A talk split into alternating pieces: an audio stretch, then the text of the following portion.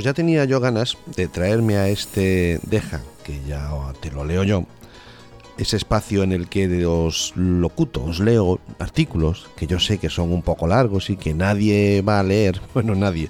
Espérate que ahora me van a caer los, las collejas, sobre todo cuando empiece, cuando diga de quién voy a hablar. Pero bueno, de esos artículos que yo sé que, que da mucha pereza a veces leer, pero creo que son imprescindibles desde mi punto de vista. Exclusivamente es mi punto de vista. Pero decía yo que ya tenía yo ganas de traer aquí a, un arqueólogo señoras y señores, el artículo que voy a leer hoy, que se titula Sota, Caballo Rey, es de Genil Roca. Genil Roca que yo lo conocí cuando me entropecé con una charla suya TED que impartió aquí, impartió aquí en Santiago, que se titula La sociedad digital. Sí, señoras y señores, un arqueólogo hablando de tecnología y prepárense porque es que es, como dice él, completamente disruptivo. Bueno, el caso es que el día 4 de mes de enero de este mes publicó un artículo en La Vanguardia en el que habla sobre la inteligencia artificial. Y como he dicho, titula Sota Caballo Rey y yo, sin darle más vueltas al tema, voy a pasar a leeroslo. Como digo yo, deja, que ya te lo leo yo.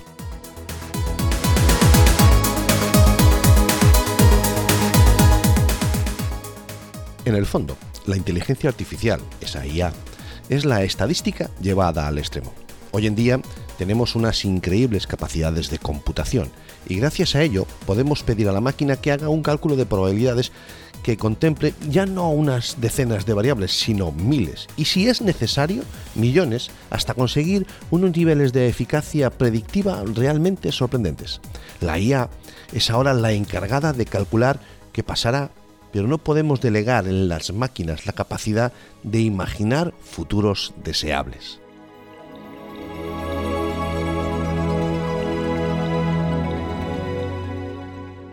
Los ordenadores necesitan datos para poder hacer todos esos cálculos. Y hoy día todos son datos por la sencilla razón de que todo se puede expresar en unos y ceros.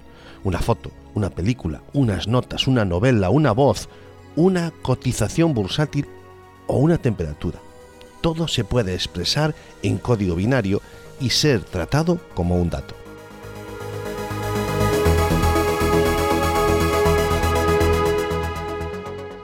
Las tarjetas de crédito registran dónde gastamos, en qué tienda, de qué ciudades, en qué conceptos y con qué importes. Los teléfonos móviles registran dónde estamos y con quién hablamos. Las redes sociales saben cuáles son nuestras amistades y cuáles nuestros grupos de interés. La tarjeta de fidelización del supermercado sabe qué productos preferimos y con qué frecuencia los reponemos. Datos, datos, datos.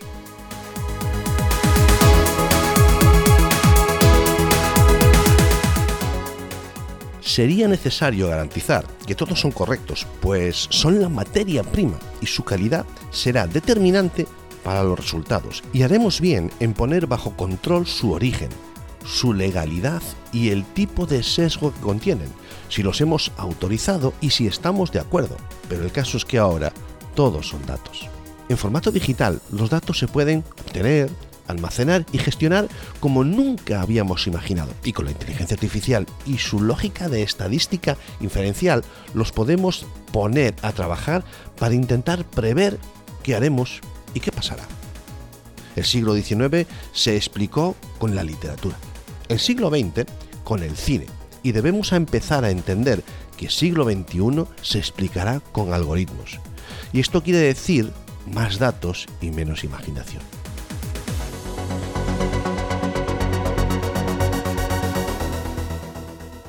Sería necesario desarrollar nuevas y potentes herramientas para gestionar en tiempo real este gran volumen de datos en crecimiento exponencial.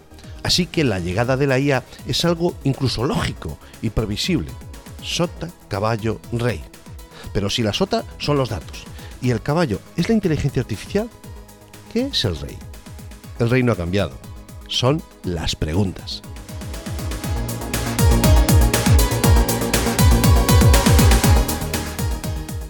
Tenemos datos y tenemos sistemas matemáticos para llegar a conclusiones. Pero ¿cuál es la pregunta? No obtiene respuesta quien posee los datos, sino quien sabe hacer las preguntas. Aprendí esta obviedad con los arqueólogos.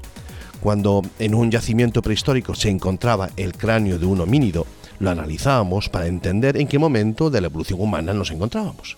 Medíamos cada parte, el grosor de las paredes craneales y cada pieza molar, dibujándolo todo al milímetro.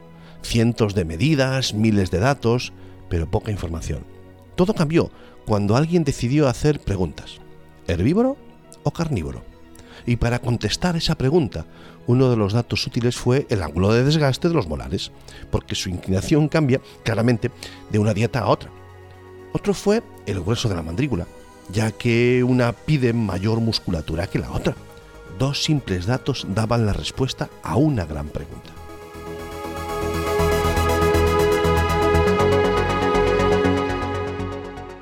Hasta entonces se habían recogido centenares de datos, pero se habían contestado pocas preguntas. De hecho, el ángulo de desgaste molar es algo que empezó a preocuparnos solo cuando entendimos que era útil para contestar esa pregunta concreta.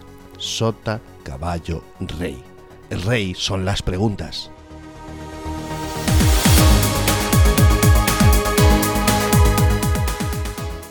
Ahora que las máquinas tienen la mayor capacidad de la historia para recopilar datos y procesarlos, los humanos mantenemos la tarea primordial de hacer las preguntas pertinentes.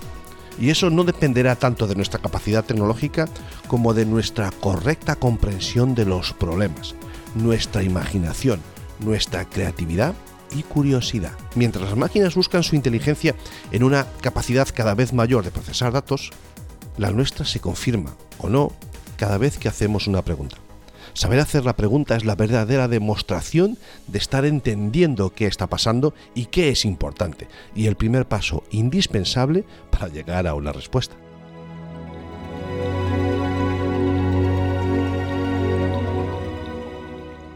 Que las máquinas sepan responder es una condición necesaria, pero no suficiente. Alguien tiene que saber hacer las preguntas que nos reten como sociedad, como seres humanos, como especie y eso, por ahora, sigue siendo nuestra tarea.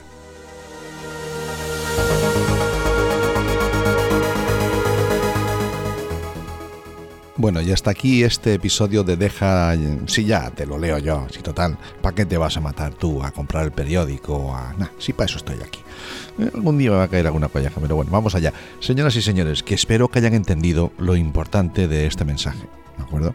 que sé que vivimos una sociedad muy fluctuante, muy cambiante y sobre todo con un montón de inputs que estamos constantemente recibiendo información, pero bueno, eh, escoger, elegir y no os quedáis nunca con la primera noticia que os llegue, que seguramente que hay más de una versión y alguna más interesante. Nada más, nos vemos, nos oímos en el próximo lo que sea, un Deja, un cine familia o sabe Dios. Yo seguiré intentando aportaros todo el valor posible. Lo dicho, que nos vemos, nos oímos en el próximo programa.